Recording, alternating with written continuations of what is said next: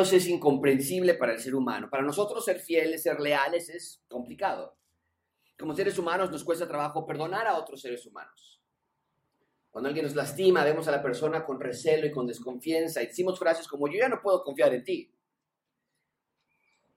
Y ya con eso nos justificamos para no ser fieles a esa persona, para no serle leales.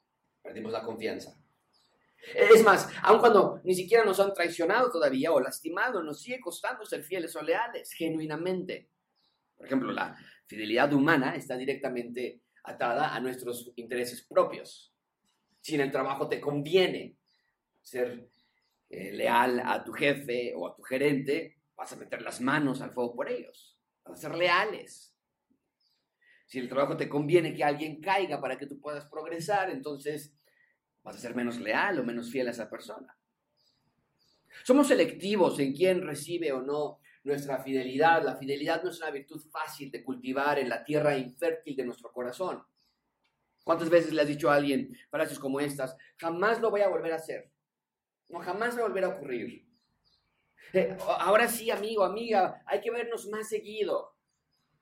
¿Cuántas veces le has dicho a alguien, oye, tú eres mi mejor amigo, mi mejor amiga, nunca nos vamos a separar, pero al paso del tiempo realmente no fue verdad? ¿Cuántas veces te han dicho a ti algunas de estas cosas? El punto es claro, amigos, no somos fieles, le echamos la culpa a muchas cosas y a través de muchas excusas decimos como, bueno, nos dejamos de ver, nos fuimos distanciando. Qué fidelidad tan frágil. Como cada quien se casó y formó su propia familia, pues ya no nos vemos.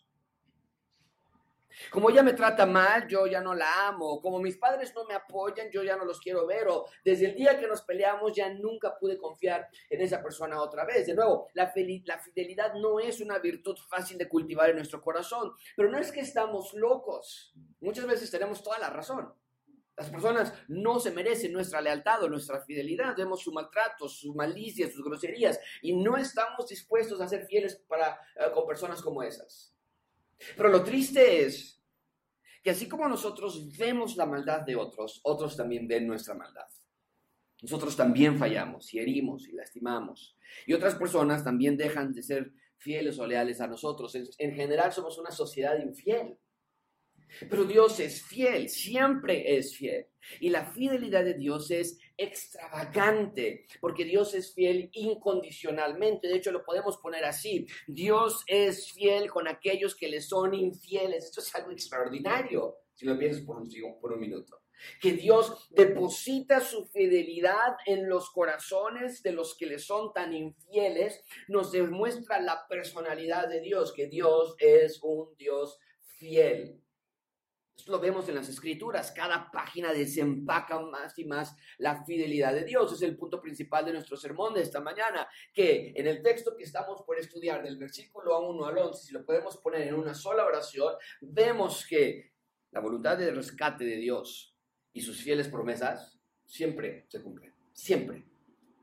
Estamos comenzando esta nueva serie titulada Hacia la tierra del reino de Dios. Porque vamos a ver que Dios finalmente está llevando a su pueblo de regreso a su tierra que habían perdido debido a su infidelidad. Como lo mencioné eh, anteriormente, esta, esta historia no nada más es la historia de Israel. Esto es la historia de salvación de todo el mundo a través de Israel.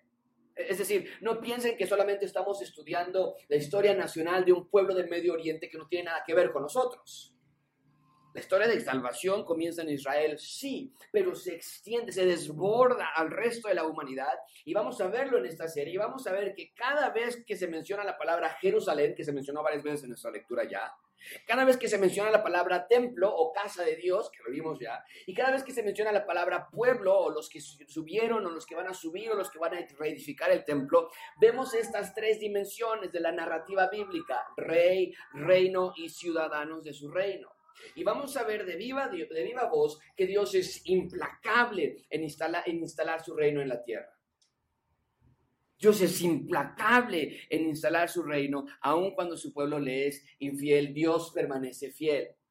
La semana pasada dimos una breve introducción a nuestra serie, dijimos que estamos en la recta final, recuerden esto, estamos en la recta final de la historia de Israel antes de la llegada del Mesías, ¿no es cierto? Lo vimos ya, dijimos que Ageo, Zacarías, Malaquías van a estar profetizando durante este periodo de tiempo, pero ya son los últimos profetas antes de que llegue el periodo de 400 años de silencio que va a ser roto cuando un hombre llamado Juan el Bautista diga, el rey ha llegado, preparen el camino, enderezad sus veredas.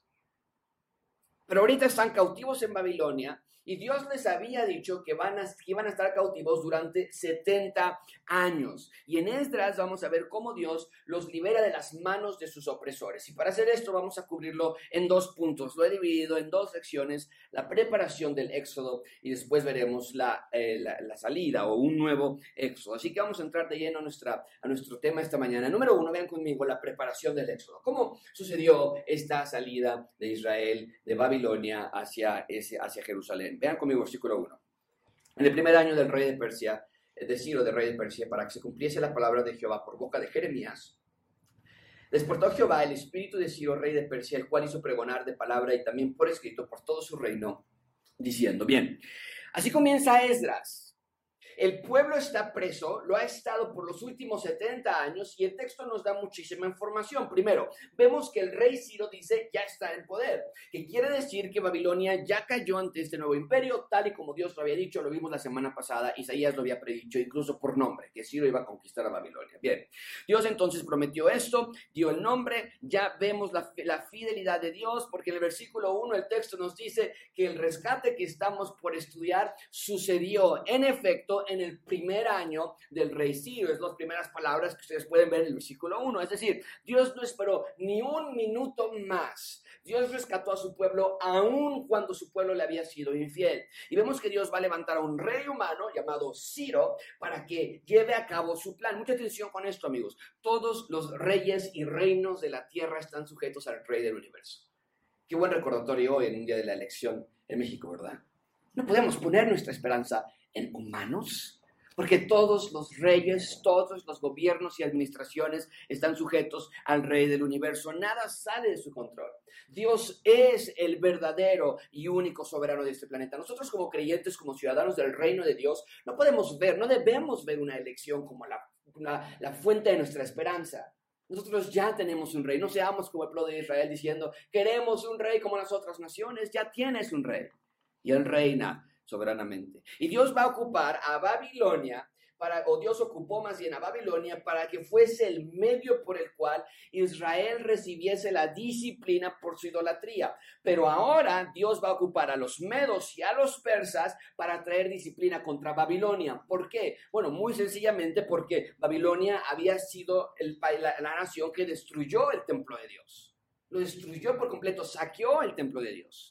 Acabamos de leer los utensilios que van a traer de regreso. Entonces, ahora el juicio no va a ser para Israel, ahora el juicio va a ser para Babilonia, por medio de los hilos por medio de los medas, medos y los persas, que es a través del rey Ciro. Entonces, en el versículo 1 vemos que Ciro está en el poder y esto ya confirma la fidelidad de Dios. ¿Qué más podemos ver? Versículo 1, vean conmigo por favor, el primer año de Ciro, rey de Persia, vemos ahí la fidelidad, pero ven después, lo subrayé para que fuese fácil a ustedes verlo, para que se cumpliese la palabra de Jehová por boca de Jeremías.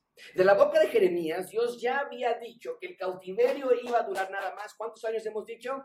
70 años, nada más, lo vimos la semana pasada. Y el texto nos dice que Dios entra en acción y es Dios quien despierta el espíritu del rey Ciro. Esto es increíble. ¿Por qué? Porque de la misma manera que Génesis empieza con Dios creando los cielos y la tierra, lo vimos la semana pasada, y de la misma manera que Dios fue quien eligió a Abraham para ser el fundador de la nación de Israel, y de la misma manera que Dios levantó a Babilonia para disciplinar a Israel por su idolatría, también aquí Dios es el agente que inicia toda esta secuencia de eventos. Dios es el que siempre actúa primero, siempre. Dios planea y diseña y salva a su pueblo. Él es el iniciador de todo. El pueblo de Israel no pidió ser rescatado.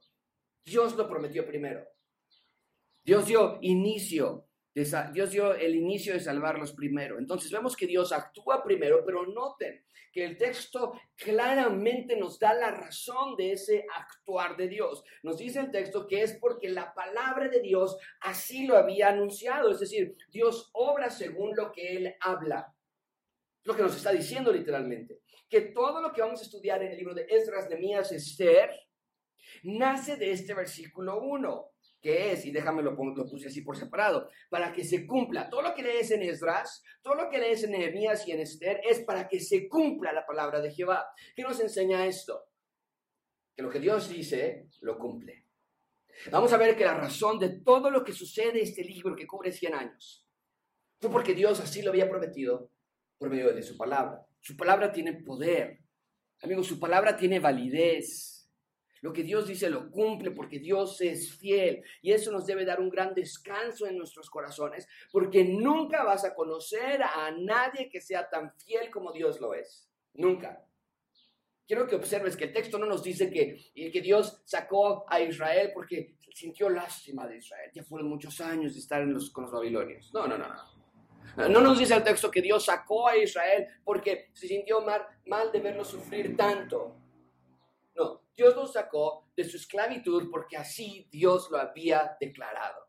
Amigos, de nuevo, nunca vas a conocer a nadie como Dios. Dios es fiel en sus promesas, Dios es fiel a sus promesas, así que no le dudes. Dios no te va a defraudar, Dios no te va a engañar, Dios cumple sus promesas. Honra la palabra de Dios.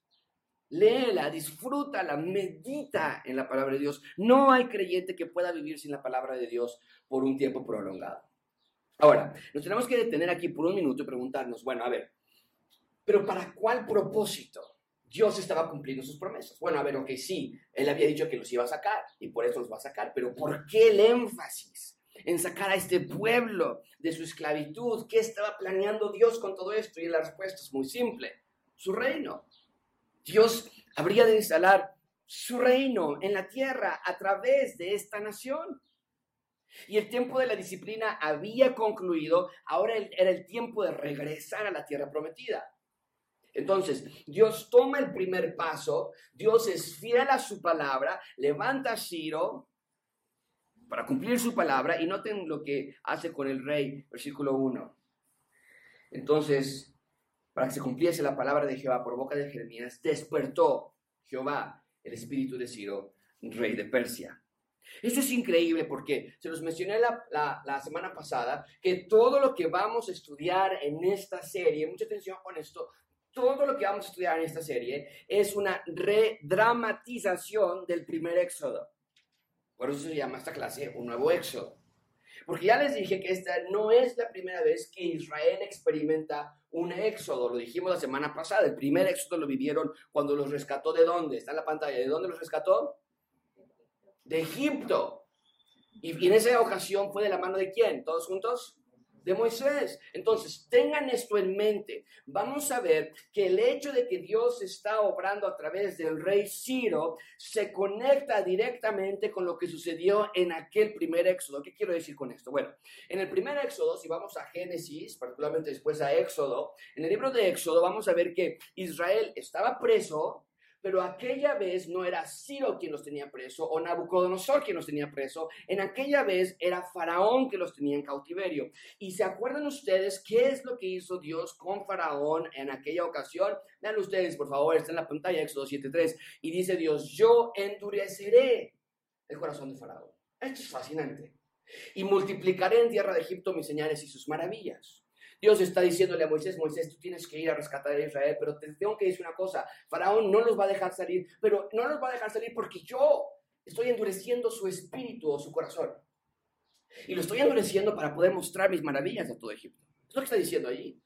Entonces, quiero que vean las similitudes entre el primer y el, primer éxodo y el actual éxodo. Lo pongo en un cuadro de esta manera. En el primer éxodo están presos en dónde? ¿Está en la pantalla? En Egipto, muy bien. En el nuevo éxodo están presos en dónde?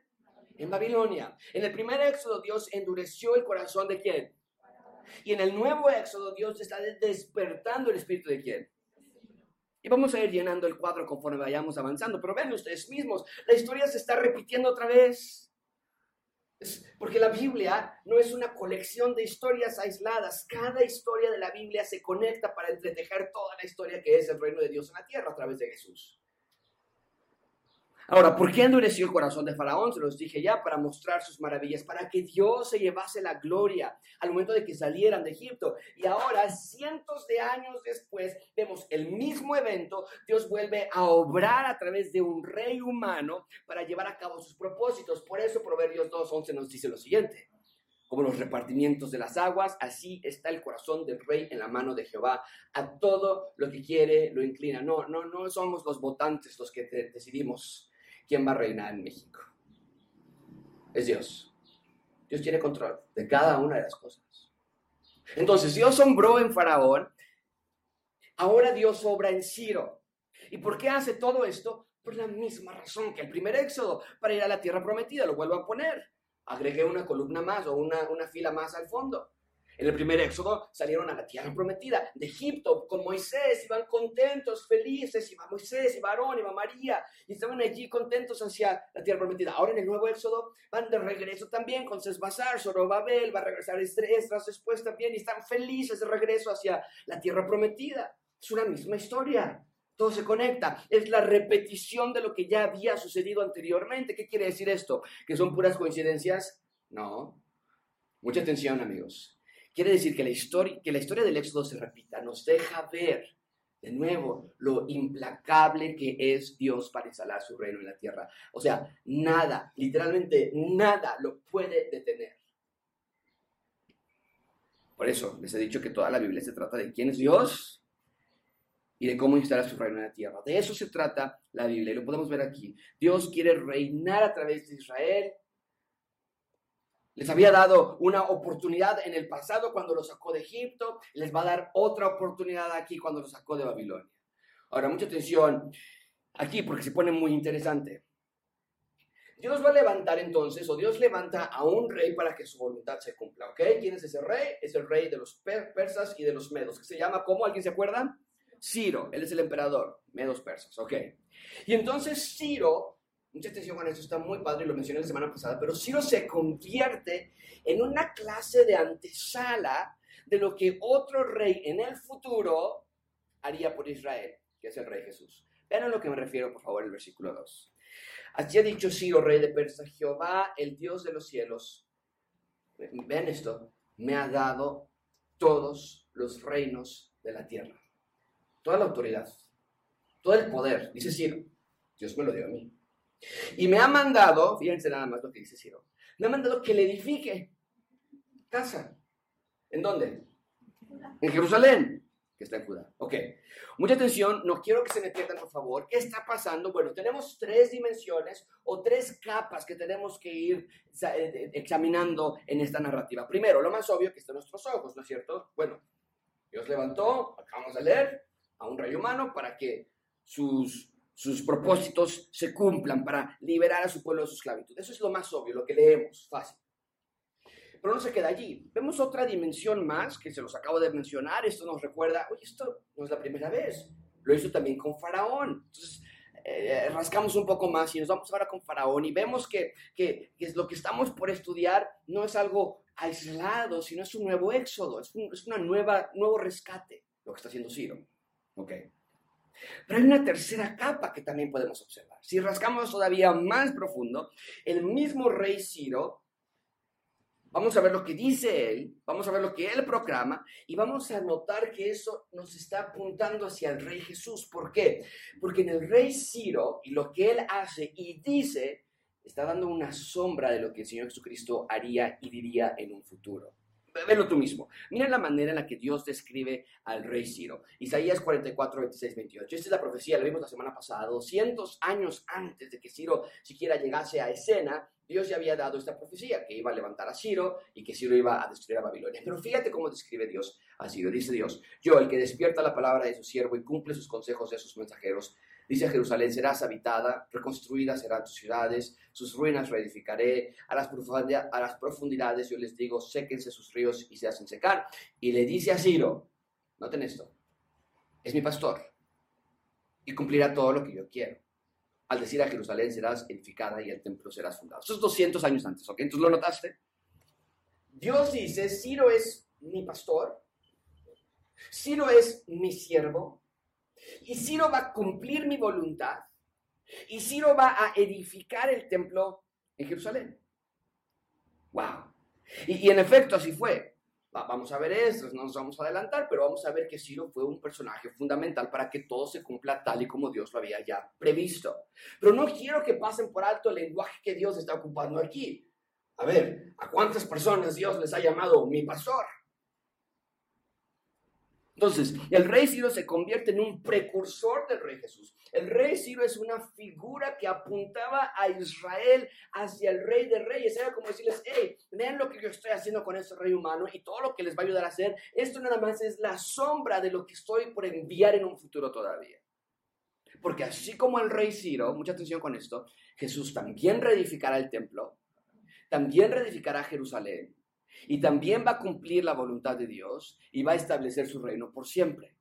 Eh, lo hemos dicho antes, Jesús es el mejor Moisés, el mejor Josué, el mejor David. Y aquí vemos que el rey Jesús también es el mejor rey Ciro, el que verdaderamente va a liberar o liberó a Israel y al mundo. Quiero poner este cuadro para que ustedes mismos vean esas similitudes. Vemos aquí entonces que el rey Ciro, en Esdras 1, 2 y 3, es el versículo que acabo de leer, dice, Jehová el Dios de los cielos me ha dado todos los reinos y la tierra. Fíjate qué es lo que dice Jesucristo en Mateo 28. Toda potestad me es dada en el cielo y la tierra. Es lo mismo que Ciro dijo. Y por cierto, esto es, algo que no puse en mis notas, pero por cierto, el último libro que se escribió del Antiguo Testamento, nosotros creemos que es Segunda de Crónicas, aunque el último profeta fue Malaquías, entendemos eso, pero nosotros pensamos que Segunda de Crónicas fue el último libro que se escribió. Y segunda de Crónicas, el último versículo, si tú lo buscas, termina con la proclamación de Ciro diciendo, Dios me ha dado todos los reinos, toda la tierra y quiero reedificar a Jerusalén. Bueno, tenemos ahora el última palabra del Señor Jesucristo, de Mateo 28, es exactamente lo que dice Ciro. Es una manera de concluir. Lo que había empezado Ciro en segunda de Crónicas y no pudo terminar, el Señor Jesucristo lo termina en Mateo 28 y dice, toda la potestad me es dada en los cielos y en la tierra. Bueno, ¿qué más dice Ciro? Entonces dice, me ha mandado Dios, vean al otro lado de la columna, en la parte del rey Ciro, que edifique casa en Jerusalén que está en Judá. A ver, ¿qué más? Quien haya entre vosotros, dice Ciro, o sea, los judíos les dice, es la proclamación, que alguien de los judíos, quien esté de ustedes, que sea de su pueblo, que Dios esté con ustedes y que vayan a Jerusalén, suba, vean, esa es una orden, y que, y que edifique la casa y vean lo que dice el Señor Jesucristo a sus discípulos ahora, su nuevo Israel, les dice a ellos. Ahora, y, y hacer discípulos a todas las naciones, bautizándolos en el nombre del Padre, del Hijo y del Espíritu Santo. Entonces, cuando Dios estaba ocupando a Ciro, lo que estaba haciendo era dirigiendo la vista de Israel a que no viera nada más la figura de Ciro, sino que viera la figura del Cristo que habría de venir todavía más atrás. Entonces, en la figura de Ciro vemos la figura de Jesús, incluso en lo que están diciendo. Dios envió a Ciro para rescatar, Jesús también fue enviado a rescatar. Dios envió a Ciro para reconstruir el templo, Jesús también fue enviado para reconstruir el templo. Dios envió a Ciro para una misión global, el Señor Jesucristo también fue enviado para una misión global. Pero Ciro murió y Jesús no. Ciro no completó su misión plenamente, Jesús sí la completó plenamente. Y vemos entonces que Jesús es el mejor rey. Ok, wow, tanto que podemos decir acerca de estas comparativas, pero desde el inicio vemos, esto no es cualquier historia. O sea, esto no es un pueblo que salió y que estaba buscando un lugar a donde poner su ciudad. La Biblia se conecta perfectamente. La Biblia es solo una historia, la historia del reino de Dios en el Mesías Jesús. Y en Esdras vemos la fidelidad de Dios, vemos al enviado de Dios en Esdras que es Ciro, Vemos al pueblo de Dios en Esdras, que es Israel, y vemos el perdón de Dios que está ofreciéndoles a todos, al decir, sus 70 años de cautiverio han concluido. Bien, Ciro entonces publica un edicto, de forma inesperada para todos. Era el nuevo emperador que justo había conquistado Babilonia, y lo primero que hace es, ya se siente en su trono, conquistó Babilonia y dice, voy a promulgar este edicto. Véanlo conmigo, versículo 3. Em, así me ha dicho Ciro, rey de Persia, eh, me ha mandado que edifique Jerusalén, quien haya entre vosotros y su pueblo suba a Jerusalén, que está en Judá, y edifique la casa a Jehová, Dios de Israel. Y todo el que haya quedado en cualquier lugar donde more, ayúdenle los hombres de su lugar con plata, oro, bienes, ganados, ofrendas voluntarias para la casa de Dios, la cual está en Jerusalén. ¿Qué tenía Ciro en mente? ¿Por qué esta actitud de pronto un rey pagano de enviar a Israel de regreso. Con palabras muy hermosas, por cierto, el Dios de los cielos me ha dado a mí los reinos de la tierra. Bueno, en un primer plano ya te mostré que Dios estaba detrás de todo esto. 200 años atrás Dios ya lo había predicho. Pero no es que Ciro era un robot haciendo cosas ilógicas. Mucha atención con esto.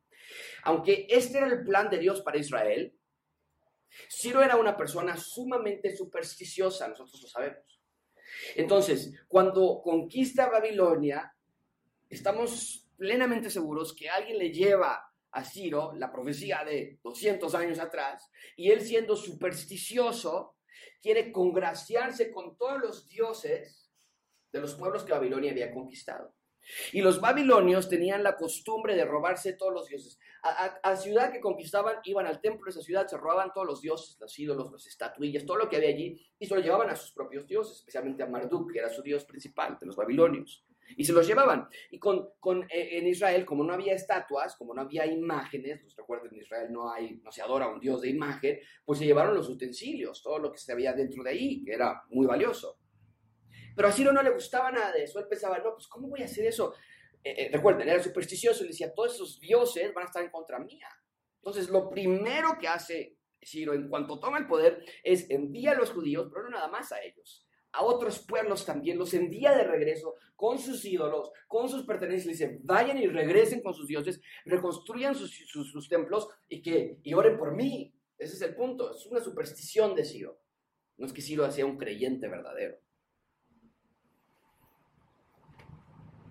Entonces, de nuevo, no es que Ciro fuese un devoto a Dios, pero en esa superstición vemos que Dios estaba actuando detrás de cámaras, detrás del, escenario. Y el edicto es muy claro, el edicto les dice, vayan a los judíos, regresen y edifiquen la casa de Jehová. Y los que se van a quedar en Babilonia, les dice aquí, el versículo 4, todo el que se vaya a quedar, en donde sea que more, si no vas a ir, tienes que enviar recursos, les dice.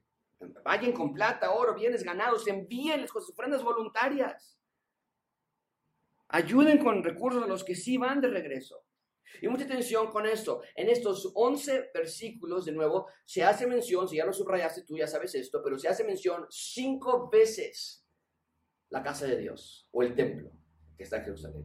Ahora, mi pregunta para ti es, y lo hemos estudiado ya anteriormente, espero que recuerdes, ¿cuál era la función principal del templo de Dios? ¿Cuál es la función principal del templo de Dios? Espero que tengas esto en tu mente.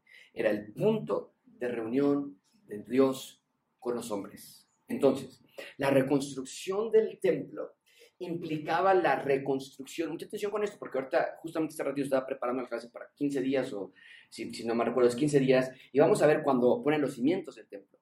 Y, se repite muchísimo esta frase, ¿eh? pero, pero aquí está, este es la, el precursor de lo que les voy a explicar en 15 días. La reconstrucción del templo implicaba la reconstrucción de una relación con Dios.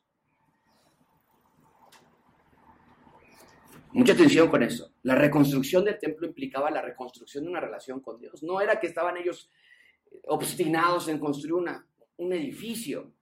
Ellos decían, necesitamos la relación con Dios de nuevo. Y de nuevo, incluso el templo nos apunta hacia la persona de Jesús, porque Jesús es nuestro nuevo, nuestro nuevo templo, ¿no es cierto?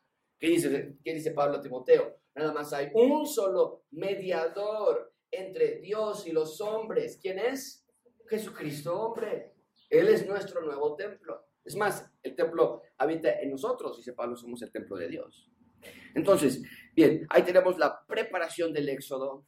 Están a punto de salir. Eh, Ciro hace este dicto, los envía de regreso, pero vean ahora sí un nuevo éxodo. Esto es fascinante. Vean conmigo, versículo en segundo lugar y finalmente cuando cerramos, un nuevo éxodo, versículo 5.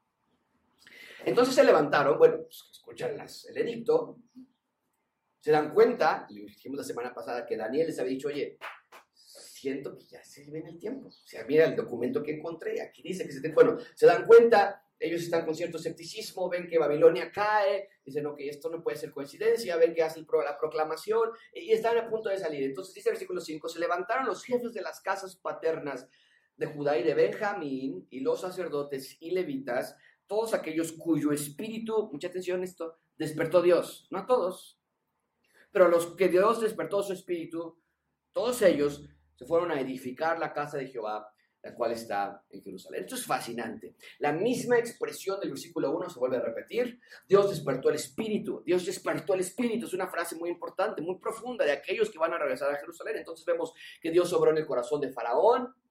Dios obró en el corazón de Moisés. Dios obró en el corazón de Ciro. Y el versículo 5 nos indica aquí que Dios también obró en el corazón de los que habrían de regresar. Y lo más hermoso de todo es que vemos que Dios movió el espíritu de sus hijos para bien y amigos, déjame darte una breve aplicación aquí. Que tú también quieras que Dios toque tu espíritu. De la misma manera que lo hizo aquí en el versículo 5. Nosotros también queremos que Dios toque nuestros espíritus, que nos saque de nuestra manera letárgica de vivir. A veces somos como zombies vivir por vivir, trabajar por trabajar, pelear por pelear. Pero Dios no quiere que estemos así. Así que pide a Dios que también toque tu espíritu, que al igual que los israelitas, también Dios te saque de tu sueño para despertarte a una realidad hermosa, que le sirvas y que avive el fuego que se ha apagado en tu corazón, que te actives, que vuelvas a sentir el gozo de tu salvación. Gracias abundante, oremos para que seamos avivados por Dios. Es lo que está sucediendo aquí. Ahora, ¿qué quiere decir que Dios tocó sus corazones para regresar? Bueno, en primer plano quiere decir que Dios es soberano. Dios llama a los que Él decide. No hay más. Porque queda claro en el texto que no todos regresaron. Ya han pasado 70 años en Babilonia. ¿Tú qué has hecho en 70 años? ¿Qué harías en 70 años? Bueno, ya tienen sus vidas hechas allí. Ya pusieron sus tiendas, ya pusieron, ya mandaron a sus hijos a la escuela, ya tienen nietos ahí. Y muchos dicen, pues ya no queremos regresar, ya tenemos nuestra vida aquí. O como el caso de Daniel, ya eran muy grandes de edad, ya no podían hacer ese viaje largo.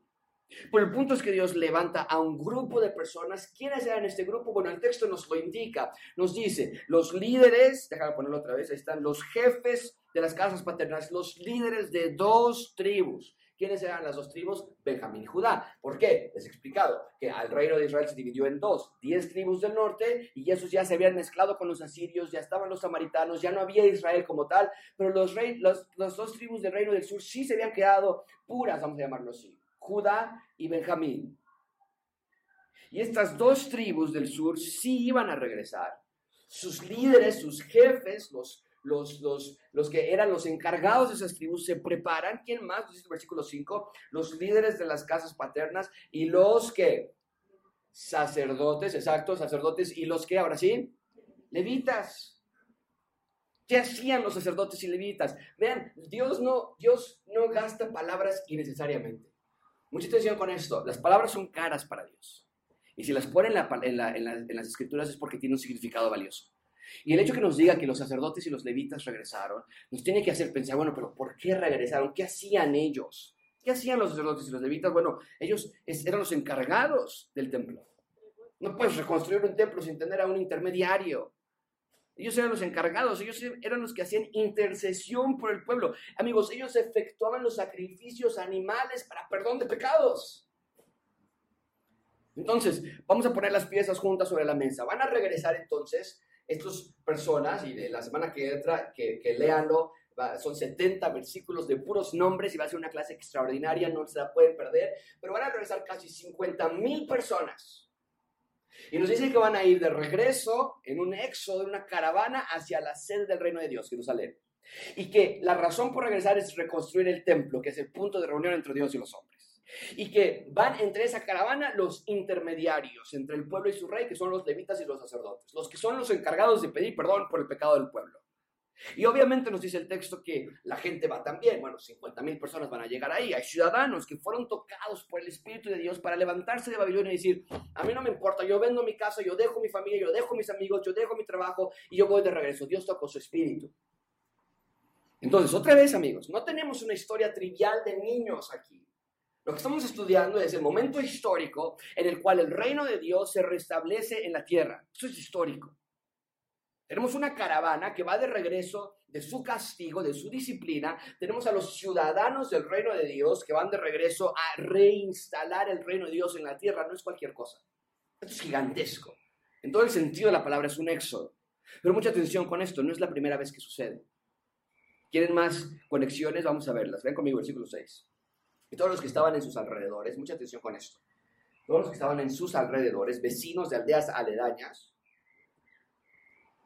les ayudaron con plata y oro, con bienes y ganado y con cosas preciosas, además de todo lo que se ofreció voluntariamente. Entonces, la gente sale y les da cosas.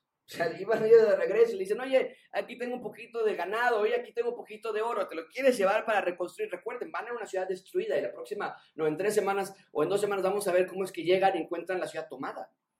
Por pueblos que, vaya, como aquí, pues, lo llamamos paracaidistas, ¿no? Entonces, Jerusalén la destruyen, se van y, llegan a otros pueblos y las toman. Entonces, no, no es que iban a regresar a, abrir el oxo que habían dejado cerrado y que nada más es cosa de quitarle la llave, ya no hay nada. Y la gente les está dando recursos.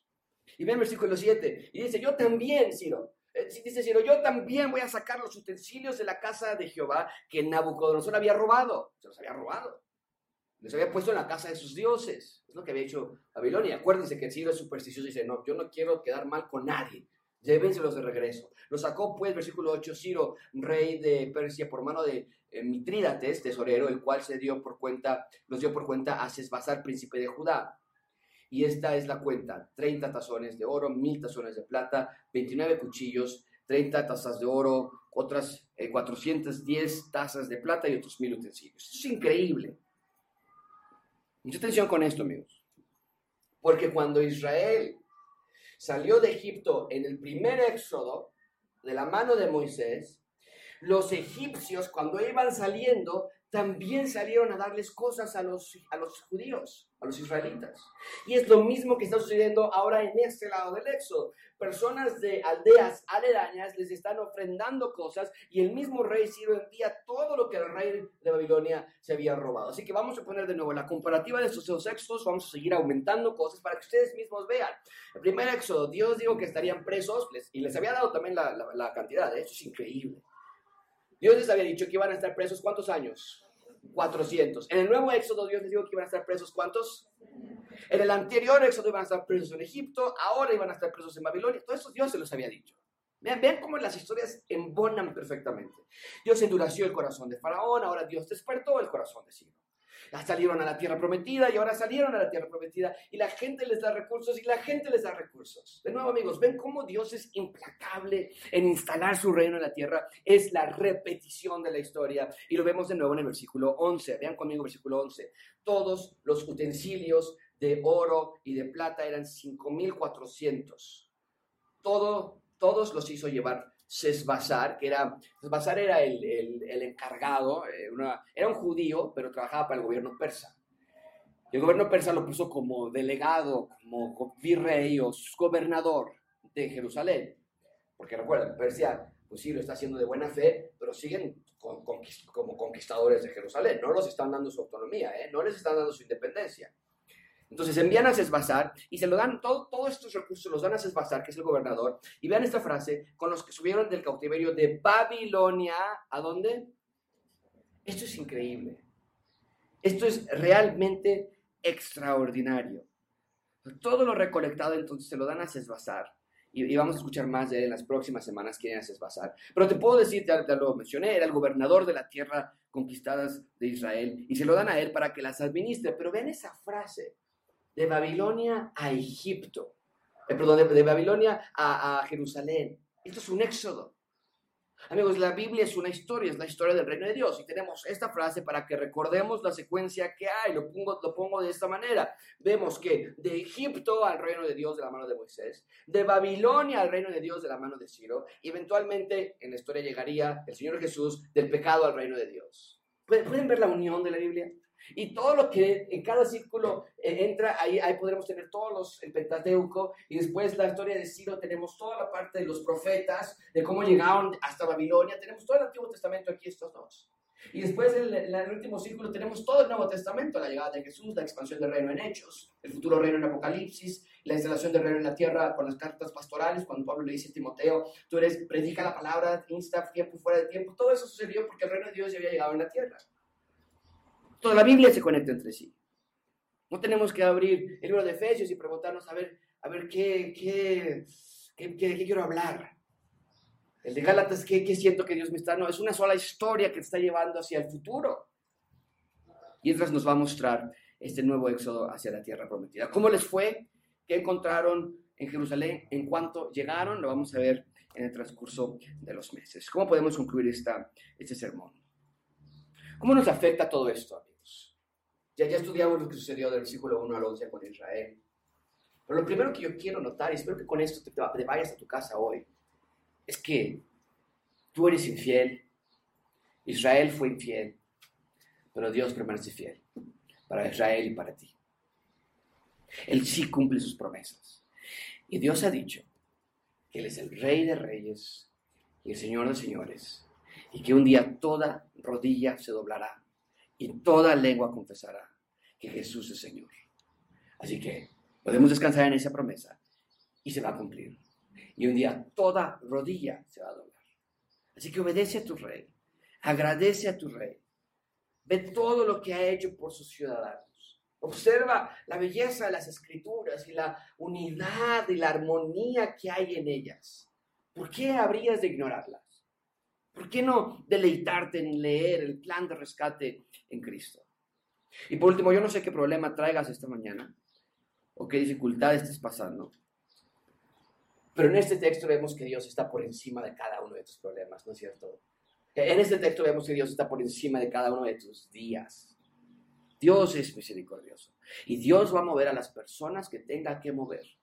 Tal vez tú pienses, no, jamás va a suceder esto. Él nunca va a acceder, ella nunca va a acceder, nunca van a dejar de tratar mal, nunca voy a terminar este problema. Hey, si Dios movió el corazón de Faraón y de Ciro, Dios puede mover el corazón de los que están a tu alrededor también. Si Dios despertó el corazón de Ciro y despertó el corazón de los que habrían de subir, Dios puede despertar el corazón de tus familiares también. Porque su voluntad siempre persiste y siempre es perfecta. Así que ya no vivas en angustia y en ansiedad. Dios es rey, Él está en su trono. No importa quién gane la elección, no importa si algo nos pasa en nuestro cuerpo, Dios es rey y nada sale de su control. Gracias a Dios que rescató a Israel de Egipto. Gracias a Dios que rescató a Israel de Babilonia. Pero más que eso, gracias a Dios que nos rescató a nosotros de nuestro pecado en Jesús. Y lo que Moisés no logró, lo que Ciro no logró, Jesús lo hizo plenamente. Vamos a ver. Señor, te damos gracias.